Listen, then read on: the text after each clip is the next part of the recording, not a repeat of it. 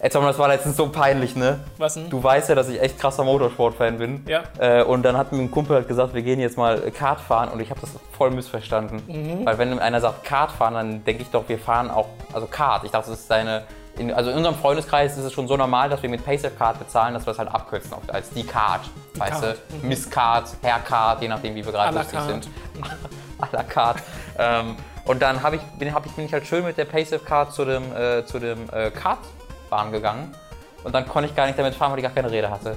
Ist, ist mir dann vor Ort aufgefallen, war scheiße. Aber was dann praktisch war, dass ich dafür für das Kart bezahlen konnte mit der PaySafe Card. Ist das nicht ironisch? Ist es äh, iro, So sarkastisch? ironisch wie Ironi- dieser Wortwitz. ja, ist das, ist das, äh, war hier gerade irgendwas ironisch? Was? Nein. Ich glaube, das Einzige, was wir definitiv ist nach dieser Werbung ist, dass PaySafe Card mir den Abend gerettet hat, weil ich die Card fahren konnte. Sehr schön. Gott sei Dank PaySafe Card.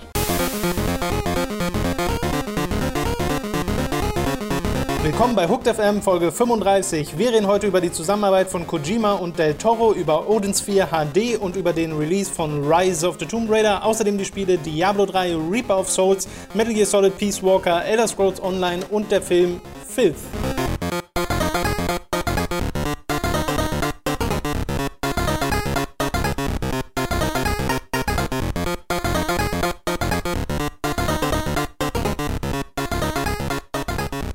Am Anfang dieses Podcasts bringen wir euch ein bisschen auf den neuesten Stand. Nächste Woche ist ja die Gamescom, für die, die es äh, nicht so ganz äh, verfolgt Oder, haben. Äh, man weiß es noch nicht. Ja. Da gab es ja vor einer Weile direkt nach dem E3-Livestream schon Fragen, ob wir da auch wieder einen Livestream machen. Nee, weil wir sind auf der Messe dieses Mal. Wir haben uns da einen Stand gemietet. Wir machen da wie früher bei Giga Games so eine Live-Show auf dem Stand. Äh, auf dem, wo, wo sonst so äh, Turtle Rock und sowas ihre Feiern machen. Aber was schmeißen wir dann in die Menge? Nee, wie wir, wir sitzen moderieren, hinter uns äh, machen das dann die halbnackten Ach Hostessen, Oh werfen dann äh, sie, andere halbnackte Hostessen in die Menge. Ja, Das sehr ist- rezessive Show. Machen wir dann eine Live-Show, die zeigen, wie die halbnackten Hostessen andere halbnackten Hostessen in die Menge werfen. Ähm, das wird cool, freue ich mich sehr drauf. Ist dann am äh, Donnerstag 18.30 Uhr. Genau, genau. Auf jeden Fall äh, seid am Stand A83 äh, in der Halle 4, da geht es dann richtig ab. Ja. Also nächste Woche machen wir noch äh, ganz normal Montag den Podcast, den Feedback-Podcast, den wir an dem Freitag normalerweise aufnehmen würden. Der kommt dann entsprechend nicht. Wir gucken mal noch, wie die Video-Coverage aussieht auf der Gamescom selbst. Hm. Äh, das können wir euch noch nicht detailliert sagen, ob das alles Ich oder wie das alles kommt und wie ich würde sagen, kommt. es kommt zu 99 Prozent, bis auf vielleicht den Podcast. Also wir, wir gucken, dass wir vielleicht halt täglich so eine Audio, Ja, der Tag, Tag 1, Tag 2, Tag 3 machen abends. Wir wissen noch nicht genau, ob das klappt. Äh, einfach wegen den technischen Sachen, die wir dafür brauchen und nicht haben gerade. Ähm, vielleicht aber noch bekommen. Und Ja. dann äh, die Videos, die werden wir, ich sag mal, zu 99% nicht auf der Gamescom äh, nee, das wird schlecht. gehen. Deswegen also Video-Coverage von uns zur Gamescom, das ist halt anders als zu Giga Games Zeiten, wird es erst nach der Gamescom geben, weil wir halt auf der Gamescom halt beschäftigt sind, äh, rumzurennen, weil wir keinen Cutter haben und weil wir auch nicht die technischen Gerätschaften haben, um das vorzuschneiden. Ja. Und äh, für diesen Donnerstag, der Livestream steht noch so ein bisschen in der Schwebe. Ich habe ja äh, am Freitag meinen Umzug, für den ich am Donnerstag noch das ganze Zeug in der aktuellen Wohnung äh, umstecken muss, das wir gerade noch brauchen, um zu leben. Der Rest ist schon eingepackt. Äh, das heißt, ich bin am Donnerstag auf jeden Fall nicht da. Wir schauen mal, ob man irgendwie Mats rankriegt oder sowas. Ja, Genau. genau. Also äh, vielleicht fällt es aus, vielleicht mache ich es alleine, vielleicht mache ich mit Mats. Äh, stay tuned. Stay tuned. Genau. Haben wir noch irgendwas? Ich glaube nicht. Äh, nö. Äh, ihr könnt uns dann Mittwoch, Donnerstag und Freitag auf der Gamescom treffen. Falls ihr uns seht, einfach ansprechen. Ja. Das haben wir schon beim letzten Mal ein bisschen Oder gesagt. einfach zu zwinkern, zu nicken. Nur Genau. nicht, nur nicht, Wissend- an, wissend nur nicht was, wo ich, was ich favorisieren würde, wenn nicht aufgeregt zugerannt wird und A umarmt, B hingekniet, C an, also was bei Giga auch da mal der Fall war. Einfach alle, alle, alles ganz gechillt, alles gut. Hey, wir sind, wir sind gechillte, coole Typen, ihr seid ziemlich coole Typen. Wir treffen uns einfach mit Sonnenbrillen auf Mädels. und sprechen cool miteinander. So. Nein, unter Typen, also Mädels können ja auch so coole Typen sein, weißt du? Also so wie Vom Guys im der Art Typus. Englischen. Typus. Du, Hey, bist ein cool, du bist ein cooler Typ, Frau. Ist okay. Wir fangen an mit den News für diese Woche. Ist bei Dates nicht gut zu sagen, du bist ein cooler Typ? Nein, ist auch okay. Okay, vielleicht schadet das deswegen immer. Wir fangen mit einer freudigen News an, die fand ich auf jeden Fall sehr freud freudig. Freudig. Freu freu Die fand ich sehr freudig. freudeerregend. Das klingt wie so. Ehr- ehrfreudig Wie, ist wie das was räudig bist hier, dass du nicht. Nein, nein, erfreulich war das Wort, was ich gesucht habe. Und zwar haben wir ja vor ein paar Monaten sehr dem ja, Ende von Silent Hills nachgeweint. Allerdings gab es jetzt die Nachricht, dass Kojima und Del Toro trotz dieses Aus, trotz der ganzen Konami-Geschichte, immer noch planen, zusammenzuarbeiten. Dass das wirklich immer noch was ist, was äh, fest auf dem Plan steht. Äh, dazu zitiere ich einfach mal Del Toro. I love working with Kojima-san. We are still in touch. We are still friends and working into, into doing something together. But that's not going to be Silent Hills. Obviously. Ja. Und sie haben, also da hat der Toro auch nochmal gesagt, was er so vorhatte mit Silent Hills, mit Kojima. Und das war aber im Endeffekt auch nur, ja, alles ausnutzen, was die PlayStation 4 so kann, äh, Richtung Psycho Mantis, Leute verarschen. Und es muss Das ja jetzt nicht traurig. heißen, dass sie das nicht trotzdem machen, nur halt in einem neuen Projekt, was halt nicht Silent Hills heißt. Das wäre so perfekt gewesen, Tom. Ich erinnere mich wieder daran, wie perfekt es gewesen wäre. Es kann trotzdem noch passieren. Also ich könnte mir halt vorstellen, dass sie einfach diese Ideen nehmen, den Silent Hills Namen halt rausnehmen und diese ganzen Lore-Referenzen, falls die überhaupt schon drin waren, Ja. weiß man ja gar nicht, und halt ein neues Horrorspiel machen. Weil ich glaube, wenn diese Ankündigung kommen würde nach der ganzen Konami und Metal Gear Sache, wäre das ein ganz schöner, eine ganz schön große News Ja. in der Branche. Wenn es dann trotzdem heißt, okay, die machen was zusammen, vielleicht unter einem Publisher, bei dem die Frage nicht ist, ob die rausgeschmissen werden. Das wären dann allerdings auch noch vier, fünf Jährchen, die uns da an ja, Wartezeit ja, aber bevorstehen. wäre es ja jetzt auch, also die haben ja noch nicht, also Das wären vielleicht, eher drei, das wären vielleicht eher drei Jahre Ja. gewesen und Ja, jetzt sind es halt ja. eher so fünf, weil halt noch eine Entwicklersuche davor stehen würde und ein Entwickler, naja, nimmt einfach den Rest von Genau. Kojima Productions mit ja, in eine neue Firma, die ja doch theoretisch auch wieder Kojima Productions nennen können müsste. das ist eine gute Frage. Aber ich vermute mal, das Trademark gehört Konami. Kojima Productions? Bestimmt, war ein Dann Teil halt von Kojima Konami. Company oder so. Hat noch eine Einfach Alliteration nur drin. Kojima. Kojima. Hideo Kojima. Director Hideo Kojima. Das neue Studio von Hideo Kojima. Äh, Hideo Kojima Studio. Hideo Kojima ist Legion. Genau, äh, Hideo Kojima Studio. Das wäre doch Ja, ziemlich gut. Ja. Also da wird es höchstwahrscheinlich noch irgendwas geben zwischen den beiden. Das finde ich, eine gute News. Ja. Eine gute Nachricht, mit der man den Podcast anfangen kann. Was dich nicht unterkriegen, Giuliano. Genau. Zeig es ihnen. Irgendwann wirst du dein eigenes Spiel Ja. haben. Gottverdammt. Ein HD-Remake wurde angekündigt äh, letzte Woche, mit dem, glaube ich, niemand so richtig gerechnet hatte, nämlich Odin Sphere. Und das Ding heißt Live Drasier. Mhm. L-E-I-F-D-R-A-S-I-R. Und das ist so ein komisch, den konnten die selbst Drasier? Den, den konnten die selbst nicht buchstabieren, weil zuerst haben sie es als Live Trasier mit T Echt? angekündigt, ja. Großartig. ja. Ja, kann ich verstehen. Ist auch ein sehr komischer Name. Odin Sphere war ein ziemlich gutes äh, 2D-Action-RPG auf der PlayStation 2. War es, ich glaube, 2007 erschienen, also ziemlich zum Schluss der äh, Konsole. Und halt super hübsche 2D-Artworks hatte. Das auf HD zu bringen, macht irgendwie Sinn. Ist ja auch vom gleichen Entwickler von Muramasa oder Dragon's Crown. Ähm, und soll wohl so ein paar kleinere Gameplay-Verbesserungen haben, aber auch einen Originalmodus, wo man genau das spielt, was man damals gespielt hat. Also hat auch neue HD. Inhalte tatsächlich. Ja. Also ist tatsächlich nicht nur ein normales Remake, sondern eher eine Art Add-on mit. Ja, ich würde es fast als Add-on tatsächlich bezeichnen von dem, was sie beschrieben haben, weil das klang wirklich ziemlich essentiell tatsächlich. Ähm, Eine verbesserte Add-on, erweiterte Variante des ersten Teils. Ja, so deswegen, wie das auch äh, sein sollte ich in schätze, War 3. mal, ich schätze mal, deswegen geben sie ihm auch diesen, diesen Zusatz, den keiner so richtig aussprechen und, oder buchstabieren kann, wie es aussieht. Ja. Äh, erscheint für PS4, aber auch für PS3 und die Vita und wird Cross-Save unterstützen. Ja. Was sehr schön ist. Wenn es jetzt noch Cross-Buy unterstützt, wäre es noch schöner. Das wäre richtig gut. Äh, denn ohne Cross-Buy bringt das Cross-Save verhältnismäßig wenig. Äh, und da möchte ich mich an Final Fantasy 10 richten, weil da ist es nämlich so. Da gibt es Cross-Play, aber kein Cross-Buy. Ja. Ähm, kurz einmal, wo wir gerade God of War erwähnt hatten. Wir hatten ja, ich hatte das auf Twitter gepostet so das Wochenende, und wir hatten ja über den Port gesprochen letzte Mal. Ja. Von Wholesale Sale Algorithms. Das sind zwei Leute. Dieses Entwicklerstudio Wholesale Algorithm besteht aus zwei Leuten. God of War 3 wurde von zwei Leuten geportet und kostet 40 Euro. Ich wollte das nur noch einmal kurz Ich habe mal so ein Credits-Bildschirm gesehen von diesem Port und das waren mehr als zwei Leute. Nicht viel mehr, Aber halt auch nur eine Handvoll. Es wurden sicherlich Leute noch Santa dazu Monica getro- oder so. getroncheck- ge- getron- contracted, wollte ich gerade sagen, unter. Vertrag genommen für diese Arbeit, genau, und von Santa Monica als Hilfe genommen. Aber sie haben ein, trotzdem ein Studio damit engagiert, das Ja, aus ja. zwei Leuten fest besteht, was sehr viel über, die, über den nötigen Aufwand äh, und die, äh, ja, ich sag mal, den Aufwand, sagt, den sie auch selbst eingehen auf, oder auf sich nehmen wollten. Ähm, also das ist, ich, Ja, der Kosten-Nutzen-Faktor war da bestimmt ziemlich hoch für Sony. das für 40 Euro ist, finde ich, immer noch eine der dreisteren Sachen, die in den letzten Jahren passiert sind. Ähm, gerade unter dem. Ja, was so, was vor allem so die HD Remake oder Remasterisierung angeht, oder HD ist ja Quatsch, ist ja Remast, Remastered wird gerade alles.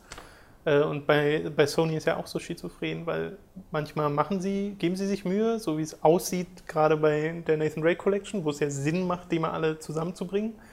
Äh, Oder hattest du ja selbst auch gepostet, Journey kann man sich runterladen auf der PS4, weil man es auf der PS3 hatte. Ja, Habe ich sogar schon gemacht. kostenlos, Ich auch. Ähm, das ist- das ist super. Das ist eine super Sache. Ging mit Flower übrigens auch schon. Ach, äh, Okay, dann muss ich auch mal machen. Krass, Ja. ja.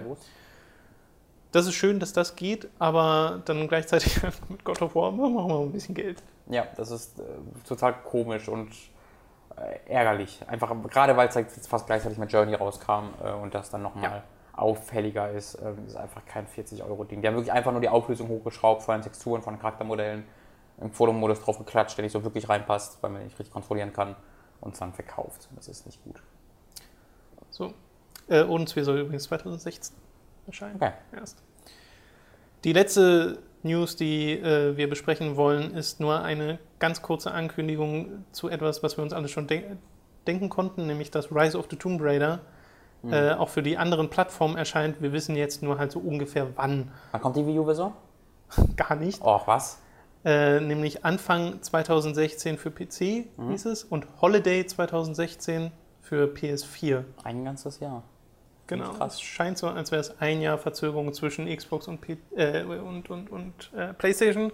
Aber die PC-Version kommt halt schon ein bisschen früher. Und der Abstand wiederum wäre so typischer PC-Abstand.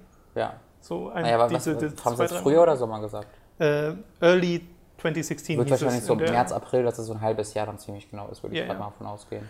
Äh, das ist aber gar nicht so hoch. Jetzt, ich meine, nee, ist noch dran. Jetzt, ähm, ist gar nicht so unüblich für PC-Versionen, ne? Ist vielleicht auch gar nicht so schlecht für die PC-Version. Ja, das kann auch sein. Also vielleicht ist sie ja so, so haben sie immerhin sechs Monate Zeit, um sie zu entwickeln. Und ich glaube, es sind die gleichen Leute, die den Port machen wie bei äh, dem normalen Tomb Raider Ja. schon. Das war ein guter Port, wenn ich mich recht erinnere. Und äh, was ich nicht wusste oder mir komplett entfallen ist, dass äh, Rise of the Tomb Raider am 10. November nicht nur für die One, sondern auch Mhm. für die 360 erscheint. Ja, allerdings auch so wie Forza Horizon 2, das ist von einem anderen Entwickler, also quasi Das Crystal ist aber Dynamics. der Entwickler, der eben auch schon Tomb Raider zum Beispiel für die PS3 geportet hat. Wer ist denn das? Äh, ich habe den Namen leider vergessen. Ich glaube, Stixon oder so heißen die. Die machen nur Ports oder was? äh, die machen hauptsächlich Wie Ports. Ja. unglaublich viele Port-Studios es mittlerweile Ja. gibt, ne? Ja, also äh, lohnt das, sich ja scheinbar. das ist halt ein ganz, ganz komisch. Ich glaube, da hat sich Microsoft einfach total verschätzt, weil die dachten halt, da ist die 360 noch irgendwie bei, das müssen wir noch unterstützen. Aber ich meine, das macht mir jetzt bei dem Spiel keine Sorge, weil halt nach eigener Aussage Crystal Dynamics wirklich nur die One-Version entwickelt und Ja. nicht auf die 360-Version guckt. Sieht und auch so währenddessen das andere Studio sich so denkt, ah, what? ja, nee, machen wir da mal einen Ladescreen rein und da machen wir eine halben, halbe Texturwand weg. Muss dieser Baum dahin? Das wird, das wird Das sehr spannend, wie das aussieht. Wirklich keine dankbare Aufgabe. Weil das war ja schon bei Forza Horizon 2 so, dass halt einfach, du hast überall Wände, die du in der 360, in der Xbox One-Version nicht hast, in der 360-Version, du kannst nur auf den Straßen lang fahren. Es sieht gefühlt schlechter aus als, die, äh, als der erste ja, Teil. Ja, klar. Ähm, das wird sehr interessant, wie das aussieht und ob sich das mehr als tausendmal verkauft. diese Rückwärtsportierungen sozusagen sehen halt immer aus wie PC-Spiele auf mittleren Einstellungen. Ja. Und das ist halt immer so ein bisschen äh, nicht so richtig toll. Äh, deswegen könnte hier auch passieren. Wobei ich ja sagen muss, dass ich noch weiß, wie ich Tomb Raider auf der PS3 gespielt habe Mhm. und mir da dachte, meine Güte, sieht das gut aus für Ja. Multiplattform. Ich habe das jetzt zuerst auf PS3 gespielt, durchgespielt, dann mal kurz auf dem PC gespielt, weil ich das da im Sale, im Bundle hatte mit Ja. allen anderen Tomb Raider Spielen und dann auf der Xbox One habe ich es nochmal äh, komplett durchgespielt. Das Ähm, ist dann die Definitive. Das ist die Definitive Ja, Edition okay. gewesen, genau. Die aber äh, neun, also auch nicht so, mit 30 Frames statt 60 aber PS4 Ach so, okay. und 900p und so.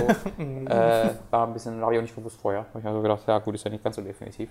Aber ähm, ich bin, das, also ich habe es quasi zweimal durchgespielt, obwohl ich das Spiel gar nicht so mega, also ich mag es halt schon ganz gern, aber ich bin es auch echt hart krass am Kritisieren immer wieder. Ich habe auch keinen großen Hype, Vorfreude auf der zweiten Teil jetzt, weil ich so sage, ja, soll, soll das kommen, äh, dann Also zocken Vor, wir's. Vorfreude habe ich da groß äh, auch nicht, weil ich ziemlich genau weiß, was ich bekomme. Ja. Und das spiele ich dann gerne nochmal, aber es wird wahrscheinlich nicht lange bei mir bleiben. Ja. So, Und sie haben jetzt halt echt vielen guten Willen verschenkt mit dieser äh, Exklusivgeschichte. Ja, das ist auch, ist auch Ähm, merkwürdig gehandhabt, dass sie jetzt dann sagen, okay, es kommt dann und dann für die anderen Naja. Varianten. Also ich weiß noch nicht so ganz, was sich Microsoft Ich dabei glaube, alles, denkt. das waren die ursprünglichen äh, Don Metric-Verträge einfach, wo dann dran stand, Meinst du, das ist noch dass so der überwachsen? Release wird anderthalb Jahre später erst angekündigt für andere Konsolen, damit wir anderthalb Jahre lang. Weil der ursprüngliche Plan war ja hundertprozentig, wir kündigen uns für uns an, keiner fragt nach, alle sagen, boah krass, ihr habt jetzt Tomb Raider, wir können Ja, das ja. anderthalb Jahre lang ausschlachten, für uns vermarkten und dann sagen wir irgendwann, okay, es kommt ein Jahr später auch für PS4, währenddessen freuen sich aber alle schon so auf die One-Version, dass es keinen mehr interessiert. Ähm, und dann ist Metric gegangen und alle anderen dachten sich so, wow, das ist aber eine doofe Idee. So, so würde ich davon ausgehen. Das kann gut sein. Übrigens, äh, Ja, habe ich vergessen. gutes, guter Einwand. Ich wollte kurz sagen. Ich habe letztens auf meinen Finger geguckt. Habe ich, mir- hab ich das schon gesehen? Finger du hast es abgeschnitten. vertwittert. Ich möchte einmal euch empfehlen, auf meinen Twitter-Feed zu gucken. Nein, Ich habe ein Bild oh von meinem Gott. Finger gemacht. Das sieht jetzt schon wieder ganz okay aus, aber man sieht so richtig zwischen die, die Spur, wo das so eingeklemmt Mhm. wurde. Ich habe, ich, das muss ich mal kurz erklären, weil das, ich weiß immer noch nicht, wie ich das geschafft habe. Vielleicht kann mir einer von euch das mal erklären. Der Fuß von einem Wäscheständer man hat ja so ein Gelenk, das quasi zuklappt, wenn man, wenn man den, den, diesen, dieses Bein zusammenklappt, dann geht dieses Gelenk quasi auf und wenn man das Bein auseinanderklappt, auf, aufrecht hinstellt, dann schließt sich dieses Gelenk quasi, weil es dann ja gerade ist. Ja.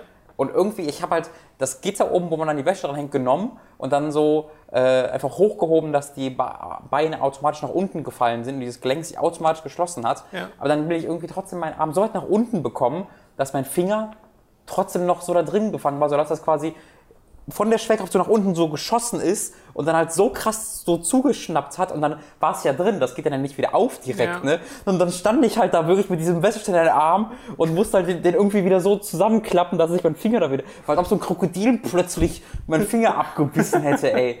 Das war wirklich, das war was. Also, glaube, der, der Fleisch hätte ich auch fast echt abschneiden können. Das wirklich, war Ich krass. konnte ziemlich genau die gleiche Situation schon mal bei Dani beobachten, die das nämlich Hat auch mal geschafft wirklich, mein hat. Vater auch, das hatten so viele Leute. Aber äh, da war ich halt da, um sie sofort rauszubefreien. Deswegen ist da Ich nicht. höre gerade, wie sie so liegt. Hilfe, er hat mich! Du machst Todesrolle, fängt an vom Wäscheständer und dann ist Genau. Crocodile Hansa Tom da. Leg schnell meinen Hut zur Seite. So auf den Rücken vom Wäscheständer, von ihm grabst du aufs Maul und reißt es zurück. Ja, nee, bei mir war keiner, keiner da, der das leider machen konnte. Ähm, aber das war aufregend. Ich, ich hatte eineinhalb Tage lang oder einen Tag lang echt einen komplett tauben Daumen. Ja, ja, ja. Äh, Es war cool. So, cool, Entschuldigung, ich weiß, ich weiß immer noch nicht, was ich ursprünglich sagen wollte. Macht nichts, würde ich Worüber mal. haben wir vorher geredet? Äh, Tomb Raider. Genau, klar. Über meine, ich habe eine Mitbewohnerin und die hat mir erzählt, äh, keine Ahnung, die Verbindung kommt gleich. Okay. Ähm, ist halt jemand, der die gar nicht zockt, ist eine Lehrerin, hat nichts mit Gaming zu tun. Aber die hat mir tatsächlich auch erzählt, wo sie meinen, äh, wo ich dann von ihrem Job erzählt habe und so. Und dann sind alle, oh, wow, immer alle eher sehr begeistert.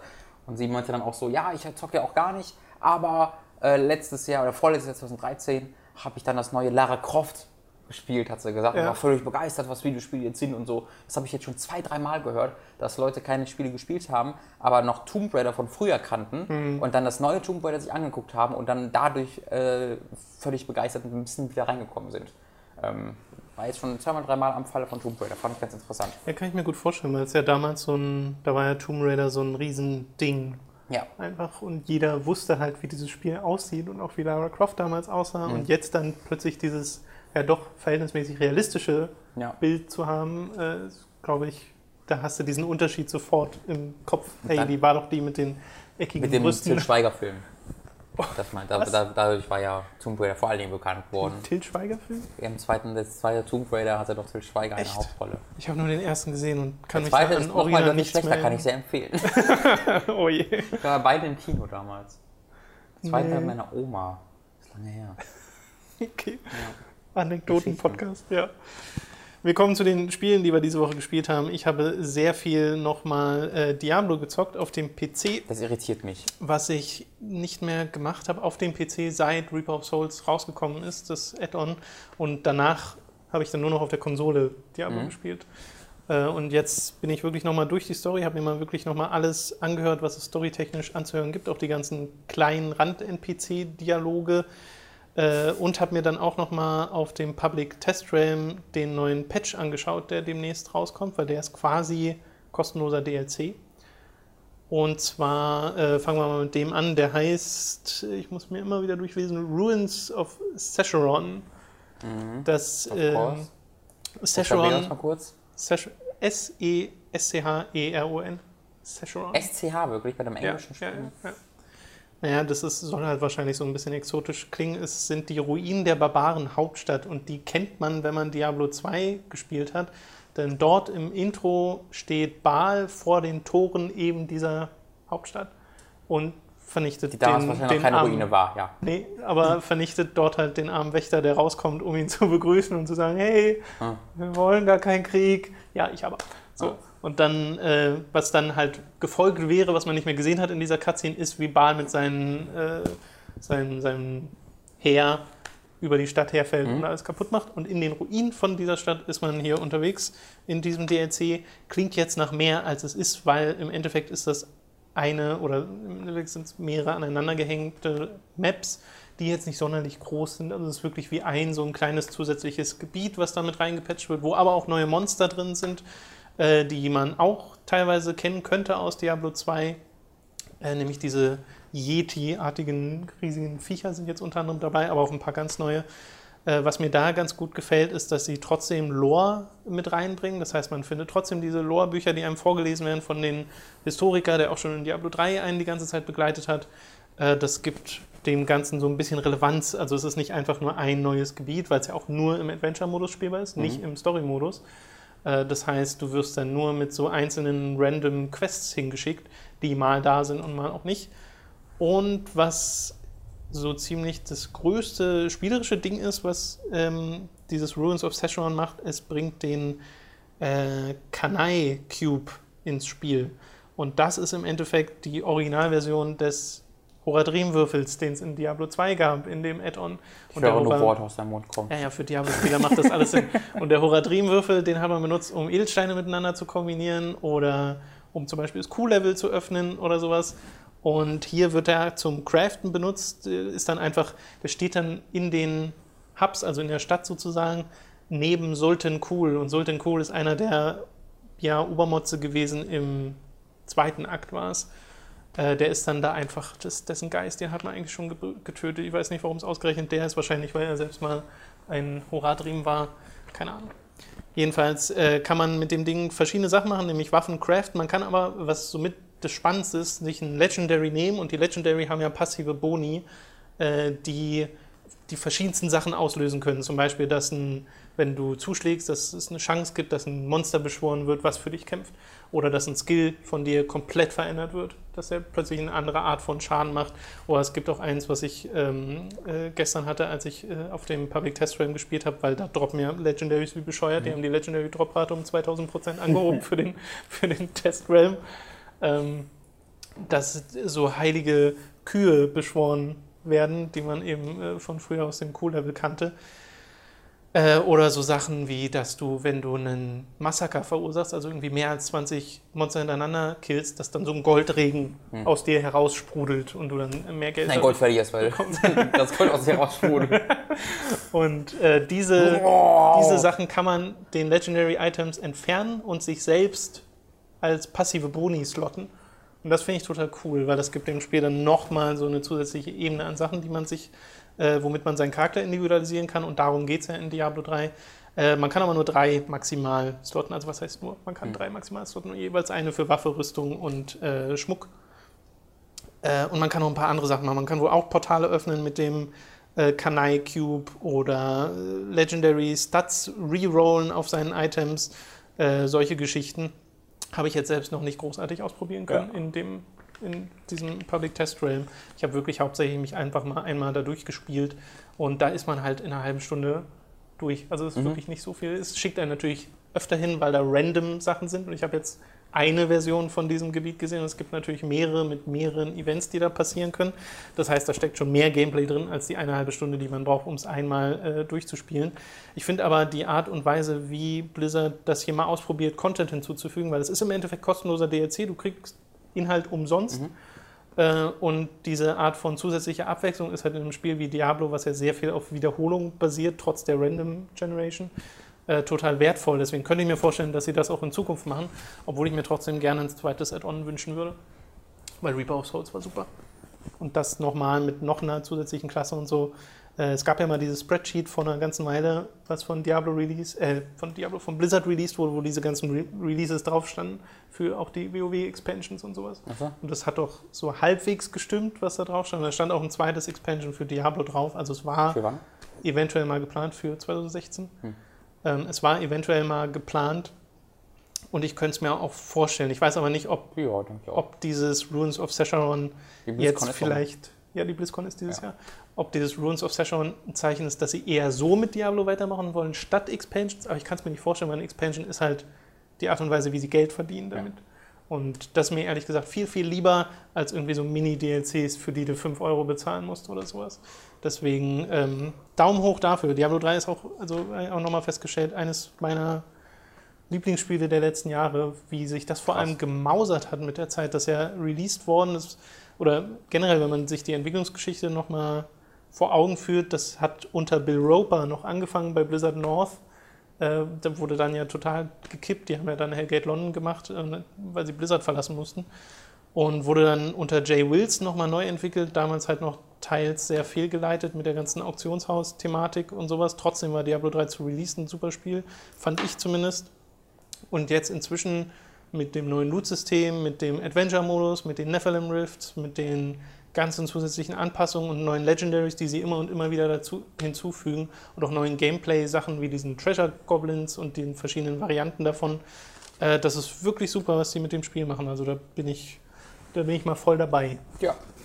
Ich habe eine Story gebraucht, die existiert und nicht scheiße ist. Was leider nicht Äh, ja, wie gesagt, ich habe ja, als ich das jetzt durchgespielt habe, nochmal auf die Story ganz spezifisch geachtet. Ja.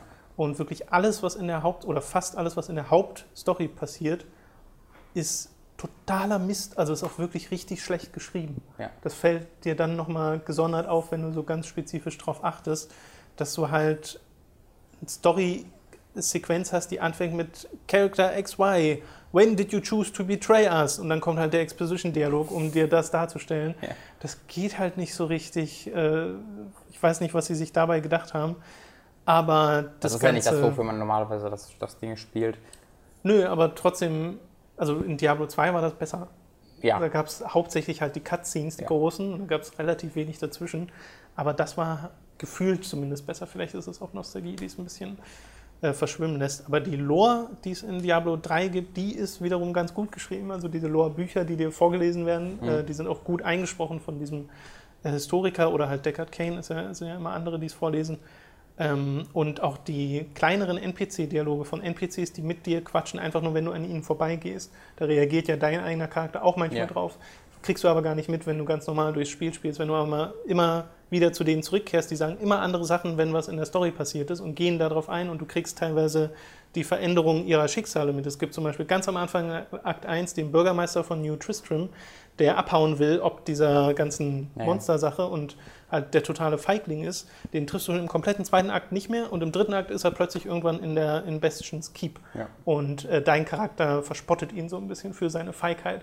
Und am Ende äh, stellt sich heraus, dass er, nachdem du ein paar Mal mit ihm geredet hast, halt doch sich entschlossen hat, trotz des Angriffs im Bastion's Keep zu bleiben. Und im vierten Akt siehst du dann seine Leiche dort liegen. Also das sind so kleine Geschichten, die einfach die Umgebung dann von Diablo 3 erzählen. Und das finde ich ganz nett. Das gibt dem Ganzen so ein bisschen, bisschen Flavor. Aber was die Hauptstory erzählt, ist totaler Humbug. ja. Und das ist ein bisschen schade. Ja, so viel zu Diablo. Tolles Spiel. Kommt das, kommt das auch auf die Konsolenversion? Äh, Ich würde es mal schätzen, aber wahrscheinlich mit einer Verzögerung. Aber haben sie, glaube ich, noch nicht großartig Hm. Also angekündigt. kommt immer mit Ist ja Verzögerung jetzt, ja genau, ist auch jetzt gerade erstmal auf dem Public Test Trail, wird also noch, was weiß ich, vielleicht ein, zwei, drei Wochen dauern, bis es im, im Ja. Live aufgespielt wird. Äh, ja, mal gucken. Finde ich aber, wie gesagt, super, weil es einfach nur kostenlos mehr Inhalte sind. Ja. Also warum nicht? Ja, du hast Peace Walker gespielt, Yes. witzigerweise. ähm, ich habe mir gedacht, weil es so viele Unbekannten, also wir, für alle, die Time 3 nicht verfolgen, wir sind gerade bei unserem letzten großen, äh, noch durchzuspielenden Metal Gear Spiel angekommen, nämlich Peace Walker vor dem fünften Teil ähm, mit Mats und äh, sind dann noch sehr am Anfang. Und ich hatte das halt damals, als es für die PSP rausgekommen ist, durchgespielt. Oder so halb durchgespielt. Äh, mehr dazu äh, später mehr. Ähm, und äh, konnte mich halt an nicht mehr wirklich viele Sachen erinnern. Es gibt total viele optionale Sachen, die du nicht machen musst, aber machen kannst. Und ich wusste nicht mehr, wie viel davon wirklich nötig ist und sowas. Ähm, deswegen habe ich es einfach über die letzten Tage halt privat nochmal wirklich komplett fertig gespielt, durchgespielt. Ähm, und auch bis zu diesem geheimen Ende quasi, das ich dann jetzt schon freigeschaltet habe. Äh, nur ich habe als Beruhigung für 3 Zuschauer, ich habe sämtliche Story-Sequenzen übersprungen. Also ich habe wirklich keinerlei Kontext für die Story, weil es ja auch nicht so wie im dritten Teil oder im zweiten oder im ersten und im vierten, dass während des normalen Spielvorgangs auch Story erzählt wird. Ja. Und es ist ja wirklich ausschließlich in den ähm, Briefing-Tapes und in den Comic-Zwischensequenzen. Von denen habe ich halt nichts gehört, deswegen weiß ich auch nichts mehr. Außer die Charaktere, die ich halt in Ja. den Ladebalken sehe. Aber die kann ich auch, dass die existieren, wusste ich ja schon, weil ich es ja schon mal durchgespielt habe. Ähm, es ist echt ein super interessantes Spiel. Also so ein kom super komplexes Spiel auch, weil sobald du die Story quasi fertig hast, hast du dann nochmal einen Großteil der Spielmechaniken, die dann erst relevant werden. Natürlich vor allen Dingen das mit dem Metal Gear zusammenbauen. Das ist so komisch, also wie das. Das werde ich jetzt nicht nochmal ausführlich erklären, weil es teilweise auch kleine Spoiler sind, aber das werde ich dann bei Chapter 3 nochmal erklären, wie das aussieht. Ähm, ich weiß jetzt auf jeden Fall, dass wir bei Teil 3 die Extra-Ops nicht machen sollten. Ja. Die mache ich. Ich überlege gerade, ob wie wir das. Ich würde den Mats mal fragen, wie der das ähm, will, ob der wirklich seinen eigenen Spielstand haben will. Ähm, ist das nein, das will ich selbst machen, oder ob wir meinen Spielstand nehmen und da einfach die Hauptmission machen, weil es ist ja. Ja. exakt das Gleiche. Ähm, und bei mir habe ich auch schon viele Tapes und sowas dann freigeschaltet für nach dem Spiel. Und so könnte man einfach dann durch das Spiel laufen, ohne halt ja, irgendwie ständig zu sterben, weil die Gegner auch so stark sind. Weil ich habe natürlich auch jetzt schon ziemlich starke Waffen, das Ja. heißt, die Bossgegner sind auch machbar. Ähm, müssen wir mal Mats fragen, wie, Ja, wie er das, das hängt, glaube ich, vom Matze ab. genau, wie er dazu stehen würde. Aber auf jeden Fall, wenn Mats dann quasi am normalen Ende angekommen ist, können wir dann einfach zu meinem Spielstand auf der Xbox gehen und dort dann quasi das richtige Ende nachvollziehen. Das ich auch selbst noch nie gespielt habe. Also Okay. ist keine Ahnung, vielleicht ist das der schwierigste Bosskampf ever und wir werden dann da aufgeben. Who knows? Aber es ist ein wahnsinnig inter- interessantes Spiel, das mich jetzt nochmal ja, die, mir nochmal die Vorfreude auf äh, Phantom Pain deutlich gesteigert hat, weil Phantom Pain ja quasi Peace Walker 2 ist, um, auch von den Spielmechaniken her. Das Fullturn-System gibt es ja da, die Motherbase gibt es da. Es gibt ja halt im Grunde die ganzen Spielmechaniken, die in Peace Walker ihren Ursprung hatten und die wurden dann perfektioniert oder die sollen dann perfektioniert und zu Ende gedacht werden in äh, Phantom Pain. Und gerade das mit der Motherbase, weil jetzt gerade, ich mache halt immer mal den Model Viewer auf, wo ich mir dann meine Motherbase quasi angucken kann, die halt immer größer und größer wird. Die ist na- nach der Hauptstory immer noch irgendwie nur drei Inseln groß geworden. Ja. Mittlerweile ist sie irgendwie, habe ich einen Flugzeugträger und hast du nicht gesehen, das ist schon gigantisch groß geworden. Und wenn ich mir vorstelle, da kannst du dann wirklich drauf rumlaufen und du siehst jeden, Ja. jedes Fahrzeug, das du entführst und jede Ziege und also, oh, da wird es mir ganz kribbelig in, in den in den Ohr, Ohr, Ohrläppchen. Ja, wo wird's Who knows? Irgendwo anders, wo ich nicht weiter darauf eingehen möchte. Ähm, ist ein super Spiel. Ist wirklich ein super Spiel, wo ich mittlerweile ein bisschen mehr verstehe, warum manche Leute das so wirklich als ihr Favorit sehen von Metal Gear Okay. Solid. Weil es einfach so anders ist ähm, und auch so mutig für einen, für einen mobilen Titel das alles zu machen, ähm, hat echt krassen äh, Respekt verdient. Und ich habe noch so viel zu spielen, also so viel freizuschalten, so viel Sachen zu machen. Äh, ich weiß gar nicht, ob ich das jemals alles zu Ende bringen werde, aber ich habe es vor. Ist es nicht auch so, dass Peace Walker so ziemlich das meiste Spiel ist, was sie bisher gemacht haben? Ja, ganz also, ohne wo Frage. äh, Leute auch sagen, okay, ich habe da 100 Stunden oder musst sogar du noch auch, mehr drin. Um das Spiel wirklich vernünftig zu Ende zu bringen, also jetzt nicht die Hauptstory, aber auch die ganzen Das Nebensachen würde mich eher abschrecken, glaube ich. So. Ja, ist es tatsächlich nötig, um alles Also freizuschalten. vor allem, wenn es dann heißt, okay, das richtige Ende gibt es nur, wenn du hier Nee, das ist tatsächlich gar aber nicht viele so schlimm. Stunden Das, das, reingesteckt das, das ist nicht so schlimm, Ja. äh, habe ich jetzt nicht gesehen. Das dauert schon ein bisschen. Ja. Ähm, und zwar vor allen Dingen wegen der Mechanik. Es, ich würde es nicht als Spoiler werten, aber für alle, die nichts über die, das Progression-System von, von Peace Walker wissen wollen, wegen dem Let's Play, mach mal kurz, skip mal kurz 10 Minuten. ähm, wie gesagt, es ist kein großer Story-Spoiler, aber habe ich gerade schon mal erwähnt, ihr baut ja einen Metal Gear. Ja. So. Und den baut man halt über eine Mechanik zusammen, die ich während meiner kompletten PSP-Spielzeit nie verstanden habe und erst jetzt mal wirklich nach, nach längerer Recherche, weil das so komisch ist. Du kämpfst ja auch gegen so Roboterviecher in der Story. Ähm, und in den Kämpfen mit diesen Roboterviechern kannst du dann AI-Parts und normale Parts, also von, der- von der Rüstung quasi, äh, freischalten. So. Die Rüstungsparts, womit du quasi deinen Metal Gear Sieg zusammenbaust, die schaltest du frei, indem du die Rüstung nicht, also indem du quasi nichts von diesem äh, Gegner angreifst, außer den AI-Pod in der Mitte, quasi diesen großen Schwachpunkt. Da darfst du deinen Schaden nur darauf machen und nichts anderes beschädigen und dann ist quasi ne, die Story-Begründung, jetzt ist der Rest ja nicht kaputt und du hast dann quasi eine prozentuale Chance, das zu bekommen. Weil das ist auch immer ein Prozess, ein bisschen wie beim Monster Hunter, dass du eine Chance hast, dann diese Rüstung von ihm zu looten. Ja, den Kopfpart, den Beinpart, was auch immer. Alles, was du halt nicht beschädigt hast. Dann gibt es aber auch die AI-Parts. Und äh, die AI-Parts schaltest du frei, indem du die Rüstung kaputt machst. Wenn du nämlich auf, meinetwegen auf die Waffensysteme schießt, dann steht da immer ein blaues A neben dem Schaden und das steht für halt Attack. Dann machst du quasi an, dem, an der, dessen Attack-Ding Schaden. Ähm, und wenn du dann besiegst, kommst du in, so ein, in dessen AI-Pod rein und dann ziehst du halt irgendwelche Platinen aus diesem AI-Pod raus und während der gesamten Story die labert der dich währenddessen voll, warum du das machst und krass, aber es ergibt keinen Sinn, weil die Okay. Spielmechanik, wo- du diese AI-Platinen brauchst, erst nachdem du das Spiel quasi durchgespielt hast, freigeschaltet wird.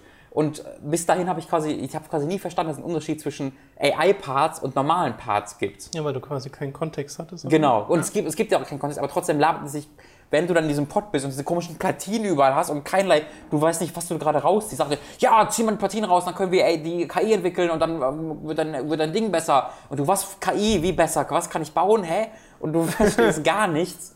Ähm, und das habe ich jetzt so langsam mal so ein bisschen kapiert, aber es ist halt immer alles so zufallsbasiert und du musst halt diesen Metal Gear bauen, um das richtige Ende freizuschalten. Ähm, und deswegen hast du, dann musst du halt diese alten Missionen dann wiederholen. Ähm, aber mit den neueren Waffen geht das halt total schnell. Und wenn du weißt, was du kaputt machen musst, ich habe dann quasi noch drei, viermal gegen verschiedene Gegner gekämpft und dann hatte ich die Parts, die ich brauchte. Geht dann ging dann relativ schnell. Ähm, aber ist ein sehr, sehr interessantes Ding. Also über alles ist es interessant, ob es wirklich einem gefällt, ist ganz von meinem eigenen Geschmack abhängig. Ich kann auch absolut nachvollziehen, wenn man sagt, oh, immer diese Zahlen überall und ständig hast du Sachen am Freischalten, musst dich um das kümmern, das kümmern. Ich will doch nur die Story machen. Das kann man natürlich auch machen, aber es wird halt trotzdem immer ins Gesicht gedrückt, was es sonst noch so Ja. gibt. Ähm, das ist halt ein bisschen kompliziert. Deswegen, ich werde Mats mal fragen. Ich, also ich glaube, es wäre die beste Idee, uns, wenn wir mein Spielchen nehmen, uns auf die Story konzentrieren. Ähm, aber wenn nicht, dann nicht. Gucken wir dann. Mich erinnert das alles ein bisschen an Valkyria Chronicles 2. Da hast du nämlich auch diese klare Teilung, dass Story nur zwischen den Missionen passiert. Mhm. Du hast deine Basis in Anführungszeichen und auf jeden Fall die einzelnen Soldaten und äh, Waffen und sowas, die du ausrüstest und ausrüstest und weiter aufrüstest. Mhm. Und äh, das klingt vom Spielfortschrittssystem sehr ähnlich. Ja. Obwohl das Spiel an für sich halt was ganz anderes ist. Ja. Aber äh, finde ich ganz interessant, dass das diese Serien ausgerechnet auf, dem, auf der PSP so diese Komisch, Wandlung ne? vorgenommen haben. Aber naja, die äh, Japaner spielen halt viel unterwegs. Yep. Äh, Ist mir auch aufgefallen, dass das Spiel wirklich, zu, also man muss echt nicht vorsichtig sein in dem Spiel. Die haben so einen kleinen Radius alle und ich, ich bin wirklich Ja. einfach, ich bin wirklich ganz selten stehen geblieben und dann einfach diese Headshots halt gemacht, die in dem Spiel total einfach sind und dann kannst du wirklich relativ easy durchlaufen. Ja, ich weiß nicht so Das ganz, sage ob ich mir gerade das so das sag, gefällt. sag ich grad nur, um Mats dann noch ein bisschen Ja, ja, Mats müssen wir ein bisschen. Achso, ich dachte, um Mats ein bisschen in Richtung äh, Rambo Snake. Ja, nee, also ich habe ja niemanden getötet oder so. Ich habe ja immer nur meine, meine Nee, ich weiß, aber halt, ich dass wurde auch weniger entdeckt, keine, vorsichtig keine, muss. keine Alarm und so, aber Ja. es ist einfach nicht so schwer, nicht entdeckt zu werden im Spiel. Und ich habe jetzt ganz am Ende sogar einen Solitaire, auch, also ich habe jetzt gerade irgendwie 40% aller Gegenstände so freigeschaltet und ich bin ja schon wirklich am Ende der Okay. geheimen Story sogar, Ja, sag ich ja, mal, obwohl sie nicht sehr geheim ist, aber immer noch erst 40%. Ich habe jetzt gerade den Soliton-Radar freigeschaltet aus, dem, aus den anderen Teilen, weißt du, dass ich den klassischen Soliton-Radar habe, was ganz cool ist. Du wolltest ähm, noch ein Fazit geben zu deiner, deinem Elder Scrolls Online-Experiment. Ja. Boah, ist das langweilig. Boah, ist das lange. Ey, ich, war, ich hab's ja versucht, ne? Ich habe dann noch mal meinen Charakter, der Level 8 war, weitergespielt. Und dann dachte ich so, ma, boah.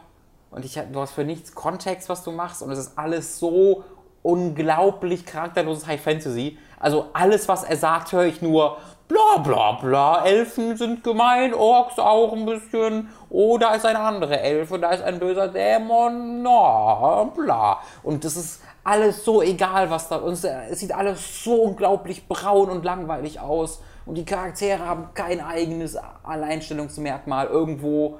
Also, das ist wie so ein, wie so ein Spielegenerator, wo das ausgespuckt wurde, wo einer so, wie ist das durchschnittlichste, langweiligste, was ich machen kann?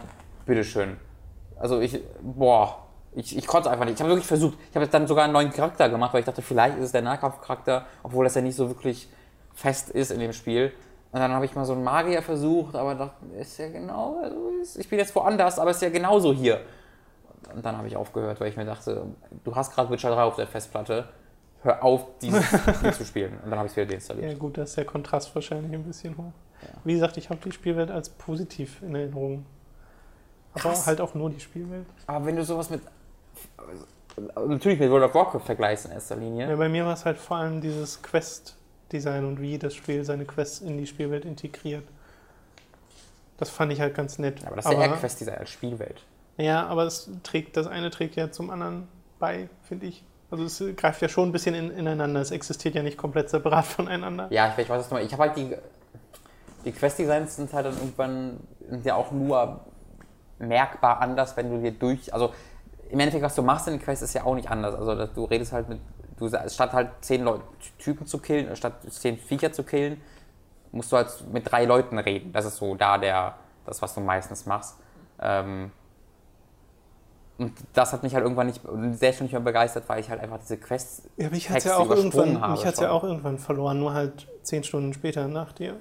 Ja. Schätze ich mal so. Äh, Spielzeit, halt, Spielzeit. Normalerweise dauert es halt lange, bis ich halt einfach sage, okay, klick, klick. Oder es passiert gar nicht, dass ich einfach Dialoge überspringe, aber ich konnte mich nicht dagegen wehren. Es war mir so unglaublich egal, was die Leute mir gerade sagen. Und es, beziehungsweise ich habe es ja versucht, aber ich verstehe auch einfach oftmals nicht, was sie sagen, weil sie mir dann erzählen, wie das dann da im, im, in der Stadt Stonefalls ist die Rasse der Dunkelelfen mit dem Haus Rankotonka hat Stress mit diesem Haus und ich weiß, kenne ich die? Sind die jetzt, waren die mal in früheren hm. Teilen?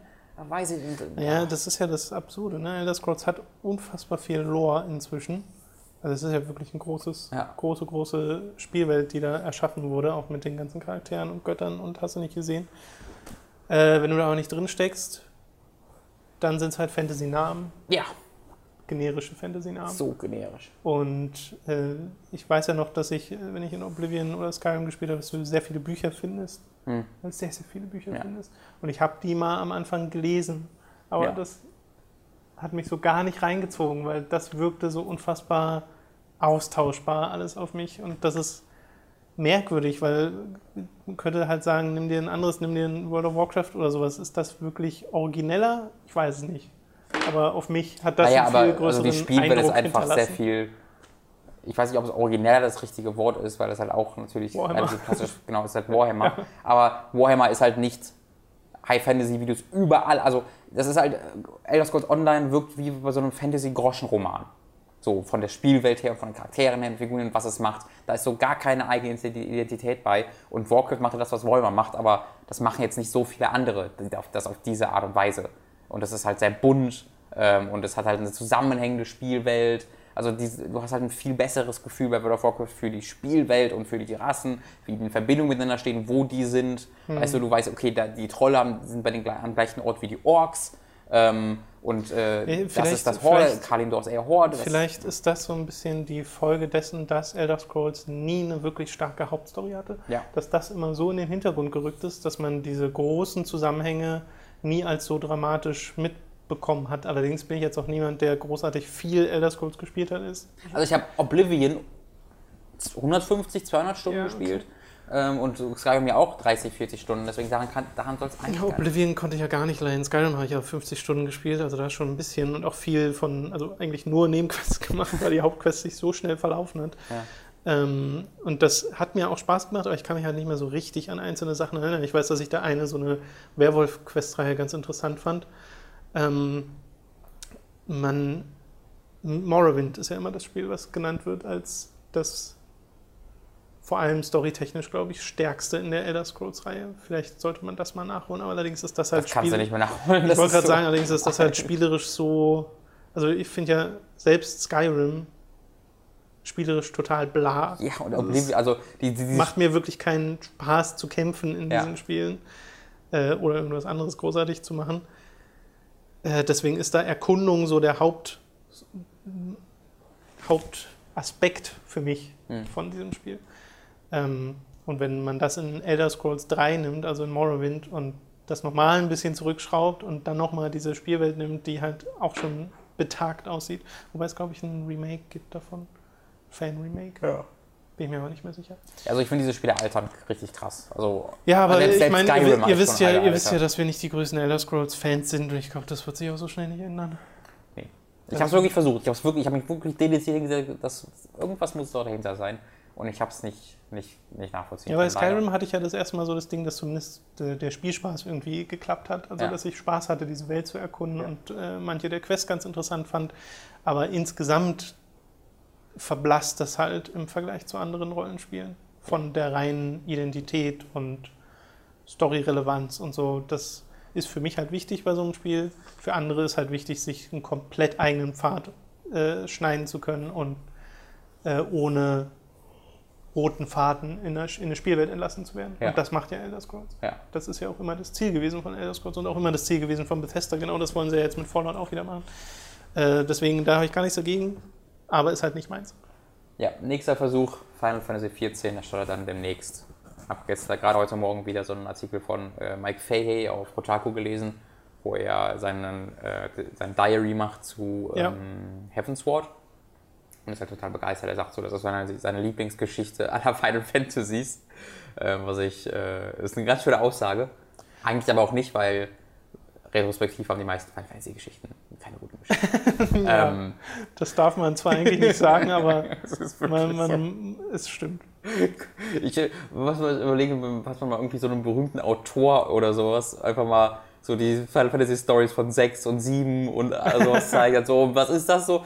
So, ah, was? Es sind halt Spiele gewesen, die sehr gut darin sind, ikonische Momente Genau. zu schaffen. Und sie kamen halt alle in einer Zeit, in der Videospielstory sowieso noch Ja. nicht so ein großes Ding war. Ja. Aber wenn man sich das wirklich retrospektiv anschaut, dann ist viel davon halt so, ja, okay. Ja. ist halt so schonen Anime-Niveau in den meisten Fällen. Und zwar eher mittleres schonen Anime-Niveau. Äh, Eher halt Naruto als Full zwischendrin kitschigste Romanze, die man sich vorstellen kann. Da gibt es wirklich. Es gibt ein bisschen was, äh, was nachhaltig wirklich gut ist, aber halt nicht das meiste. Ja. Ich freue mich jetzt einfach nur auf ein bisschen Farbe in Final Fantasy. Das ist so das, was ich will. Ich will Farben haben. Etwas, was nicht braun ist. Ähm, und dann bin ich schon halb Und du zufrieden. kannst Kleinkinder spielen. Ja. da kommen wir auch wieder drauf sprechen, wie lange ich Final Fantasy 14 spielen werde. ja. Das sehen wir dann. Oder Katzenmenschen. Ah. okay, so viel dazu. Das ist mein Kommentar. reiten. Zu- Und mit Heaven's Sword sogar auf Chocobos fliegen. Was? ja. What? Was mega albern aussieht, weil es sehen, sehen Die können doch gar aus- nicht fliegen. Die sehen nicht aus wie Flugvögel, aber es geht.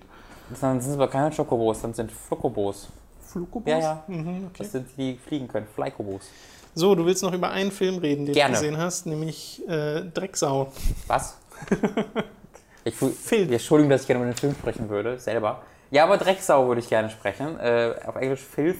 Äh, ist, glaube ich, vor einem Jahr oder vor zwei Jahren. Ich bin nicht ganz sicher. 2013. Okay. Äh, mit äh, James McAvoy. Äh, wird der McAvoy oder Das McAvoy nicht. Das weiß ich ausgesprochen? gerade wirklich nicht. Ich glaube, der wird James McAvoy gesprochen, den man vor allen Dingen kennt als ähm, Professor X äh, in den beiden neuen X-Men-Filmen, Days of Future Past und First Class.